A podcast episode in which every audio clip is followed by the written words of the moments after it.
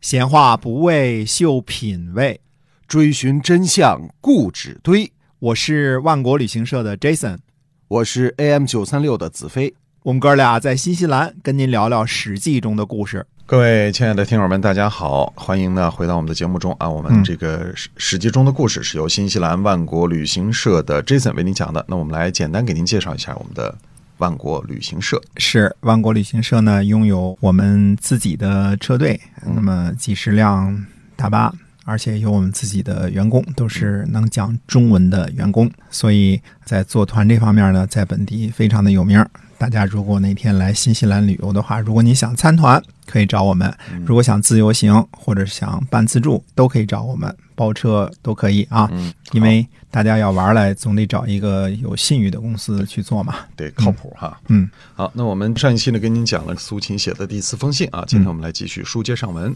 秦国立帝呢，最后证明是一个大大的败笔，就是说在情况没明朗之前呢，先弄个大帽子戴着，这并不是一件好事儿。哎，想当初，这个魏惠王急急忙忙的称王啊，结果招致天下征伐，就是这样的一个例子。当然，前面我们说过这段啊，这是商鞅利用魏惠王好大喜功的特点，给魏惠王上的迷魂药。嗯袁术呢，到后来啊，也是想当皇帝想疯了，所以一称帝基本就玩完了，哎大家一块儿揍的，对对嗯对，哎对吧就？把自个儿当成一个靶子来让大家揍了哈。 连他那个这个兄弟袁绍都不待见他啊。哎，那么曹操就不干这种事儿，嗯就不愿意贪虚名而处实祸。嗯嗯，朱元璋呢也不称王，对吧？就采取高升的高筑墙、广积粮、缓称王的这个策略。嗯，可是张士诚跟陈友谅呢，就早早的称帝了。所以他俩失败了。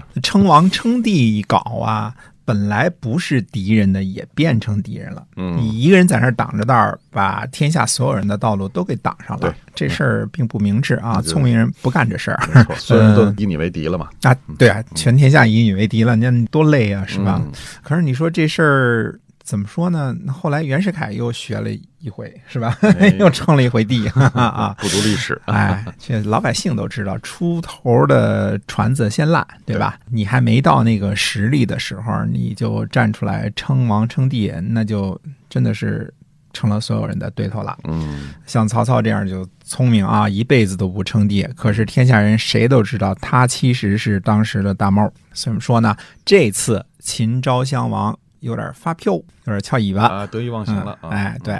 那么秦国称帝之后呢，马上就遭到了天下的征伐，结果两个月就被逼取消了帝号，嗯，这个就没了。这个帝号就是我刚称帝，我就取消了。哎，这个史书上经常说呢，齐称东帝，秦称西帝。那么到底齐国有没有像秦国一样称帝呢？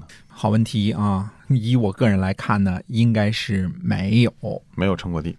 公元前二百八十八年呢，秦国派魏然去齐国，要求齐闵王和秦昭襄王一起称帝。嗯这事儿呢，大家都知道啊。其实史书上呢，一般记载呢，就是说齐称东帝，秦称西帝。对吧？都是这么说的。然后呢，又各自取消了帝号。嗯其实齐国称帝没称帝呢，也简单，一共就俩答案：称帝或者是没称帝，嗯对吧？嗯所以史书上这么记载呢，怎么说呢？称帝是件很大的事儿，对，那史书上都得记一笔，对，那必须得说这事儿啊。嗯之所以说齐国并没有真正的称帝呢，是因为这个纪年的问题。我们前面说过啊，秦国以十月为一年之首，这个历法呢跟别人它都不一样，嗯所以秦国称帝呢一定是在公元前二百八十八年的十月啊，这一年的十月称帝，嗯嗯因为这是开始、啊、一年的开始啊，哎，秦国被逼的称帝两个月就取消了，这也是有记载的。也就是说，到了公元前二百八十八年这个十月份称帝，到十二月份就取消了，嗯，对吧？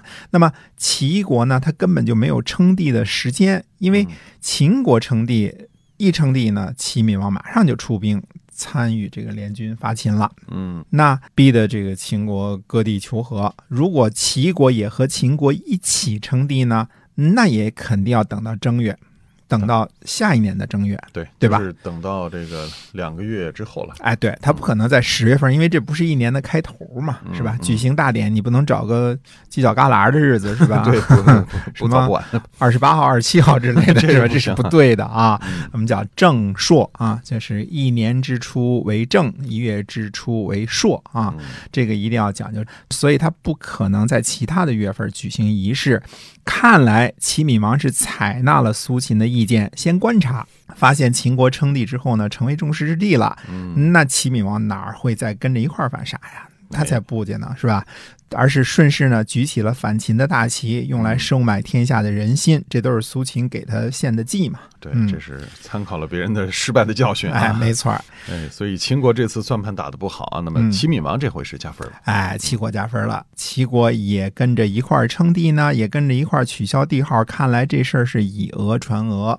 那么秦昭襄王呢犯了个错误，可是很快他就更正了。哎，对，嗯，不到俩月是吧？哎，这里呢也能看出秦昭襄王的厉害啊！一般来说，称帝这种事儿很激动人心呐、对吧？嗯啊心里是皇帝了是吧？厉害啊！嗯对一般人上去了他就下不来，哎你说人能往高走，还能往下走不成？哎你当个小领导，你可能都下不来，代理过一次局长，下次成为处长心里都不舒服，那是吧？对哎，，怀念当称局帝的都称了，策划了这么久，肯定得过过瘾呐、嗯你让我撤销，我坚决不撤销，对吧？一般人是这样，可是秦昭襄王不是，那吃了亏马上就改。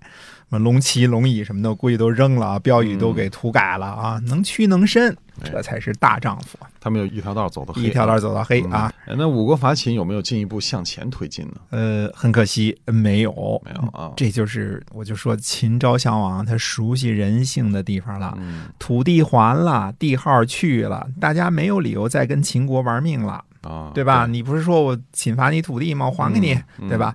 然后这个你说我称帝吗？我不称了，对吧？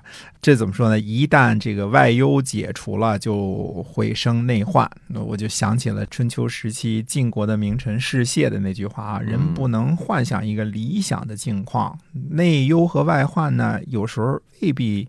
不是好事儿，嗯啊、当然最好内忧外患别一块儿来啊，那就那就有点儿难受啊。是，所以领导人呢有内忧的时候，基本上都会甩锅啊、搞出点外患出来， 是吧？嗯哎，对，哎，一旦失去了他给目标了，这五国之间内部的矛盾呢就暴露出来了。嗯，这五国内部的矛盾一旦暴露出来呢，五国内部打起来了，呃，那倒没有， 还没到那个份儿上打啊起。来啊，但是这几个国家呢，都各怀心思。嗯、要知道五国呢，各自都有自己的打算。呃燕国就别说了啊，心里一直贼着齐国呢，做梦都想把齐国干掉啊。那么齐国呢，他也并不想拼了命去攻击秦国，嗯为什么呢？死伤将士，损失军备粮草，得了土地也是归三晋那边近呐，对吧？对，呃，又没有齐国什么好处。那么齐闵王呢，心心念念的是去宋国那儿捞点好处，割点地， 是吧？嗯那么赵国呢，也有些动摇。以前呢，是秦国逼迫的厉害啊，要废了凤阳军李队。现在呢，秦国求和，归还土地，一点气势都没了，肯定也不会再提要赵国驱逐凤阳军这事儿了，嗯，提都不敢提了。而凤阳军呢，也是心心念念的想要。齐国分他点好处，好给自己定风。嗯，对吧？魏国和韩国呢都是既得利益者了，加入联军就是为了土地嘛。这次也得到了，嗯觉得挺好，也未必想跟秦国玩命，因为白起同学凶悍的模样，韩魏还是记忆犹新的。二十四万就给哐击了，嗯这几个国家呢，就是各自打着自己的小算盘儿嗯，所以大军呢就留在荥阳、成皋附近，踟蹰不前。虽说彼此之间还没有产生矛盾，没打起来啊，但是呢，都在为自己做打算，就小九九都在那儿算计着呢。嗯对，所以占有优势的五国呢，反倒没什么气象；而割地求和、取消帝号的秦国，反倒摆脱了危机。要不说秦昭襄王是位明君呢，嗯知错就改，而且改得很迅速，两个月帝号不要了，啊，割地赔款都给你了，就把嗯那个你们打我的理由，我全部都已经改了哈。是啊，没有了就嗯看看你这个五国联军人吃马喂的，在荥阳能停留多久？哎，对吧是，如果反过来，我们说这儿，大家想一想啊，秦昭襄王就是不去帝号，嗯，不割地，对吧？嗯？就咣咣就干起来了。那这时候五国联军都打到荥阳和成皋了，没有不继续往前进的道理啊。我们说强迫秦国去地号，你又不往前走，那是没有这个道理的，对他一定会往下打的。一定会往下打的。那打我们就说兵凶战危，你不知道是打得赢打不，毕竟是五个国家跟你玩命呢，嗯，啊是吧？像燕国都派出去两万军队，嗯那打还是不打？那其实是秦国很那个什么的一个问题。那这时候打呢就很被动，因为嗯未知数很大嘛。对，为什么说秦昭襄王是位明君呢？他真的是太牛了，哎一是，般人啊，一般人做不出这种决定来。两个月，嗯这儿筹划了好多了，什么龙龙旗、龙椅之类的啊，我这么想啊，嗯这个怎么称呼之类的，这个筹划半天了，哐叽一下两个月就去掉了。嗯，他这个就是改变的非常的迅速，然对，后等于让是这一年秦国这一年的第一个月称帝，第三个月就取消了，嗯多厉害！对嗯对，然后所以让也让秦国迅速的摆脱了这样的危机哈。啊，对呀、没有 target 了吗？你说让我去地号，嗯我对去对了对再打我就师出无名了啊！是吧对呀、对呀、哎，哎那么这样五国伐秦呢，在这个时候就是有了出现变数的可能。那么到底谁会率先改变这种情况？最先改变的是齐闵王。嗯，既然五国伐秦的战略目标，我们说战略目标已经达到了啊，嗯秦国也割地求和了，嗯那我还是办点我自个儿的正事儿吧哎。这齐闵王肯定是这么想啊。嗯所以，公元前二百八十七年，齐国抽调了进攻秦国的军队，回到东边去进攻宋国，这才是齐闵王的自己的正经事儿。嗯那么齐国的这个举动是不是会产生什么样的影响呢？那我们下回跟大家接着说。对，那么下回我们来跟你讲讲齐国打宋国，想捞点什么好处哈。没错儿，嗯，好的，那么今天呢，我们《史记》中的故事呢，先跟大家聊到这儿，是由新西兰万国旅行社的 Jason 为您讲的。万国旅行社是新西兰本地二十二年的一家旅游企业，这个旅游方面的事儿找我们就准没错。好，我们在下期节目再会。再会。